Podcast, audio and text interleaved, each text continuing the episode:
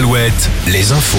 Avec Denis Lebars, bonjour. Bonjour, beaucoup de commentaires, de réactions depuis ce matin après l'annonce de la démission du maire de Saint-Brévin. L'élu de Loire-Atlantique a même annoncé hier soir son intention de quitter sa commune après les menaces et les agressions dont il a fait l'objet. Son domicile, rappelons-le, avait fait l'objet d'un incendie il y a plusieurs semaines.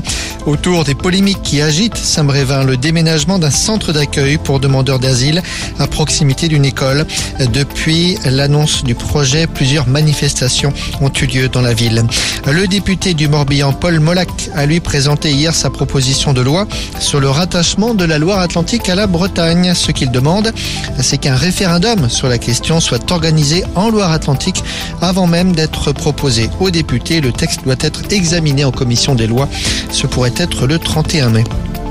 La question de l'eau en Creuse, 19 communes ont décidé d'aller plus loin que la préfecture. Le département avait annoncé un état de vigilance sécheresse, un premier niveau d'alerte plutôt préventif. Les maires de ces 19 communes de la région de Guéret ont décidé, eux, de prendre des mesures concrètes. Ils ont pris des arrêtés interdisant notamment d'arroser son jardin en journée, de laver sa terrasse ou encore de remplir les piscines. Retour en mer pour le Belém. Après de longs mois passés au sec à Saint-Nazaire pour des travaux d'entretien de la coque, le fameux Trois-Mâts a repris le large en cette fin de matinée pour une petite sortie en mer de quelques heures au large de Pornic et Noirmoutier.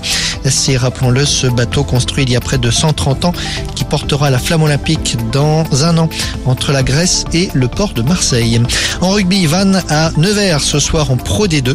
Dernier match de la saison en cas de défaite et en cas de victoire. Le droit de disputer les demi-finales de play-off pour la montée au sein du top 14. À La Rochelle, conférence de presse très attendue du maire cet après-midi. Quel sera le dispositif pour la finale de Coupe d'Europe de rugby le 20 mai? Le match se jouera en Irlande et beaucoup de supporters resteront à La Rochelle. Nombre d'entre eux réclament un écran géant. Alouette, la météo. Attention aux orages cet après-midi, la plupart de nos départements sont en alerte jaune, des risques d'averses violentes. L'alerte s'étend de 15h à 22h. Pas de changement du côté du thermomètre. Des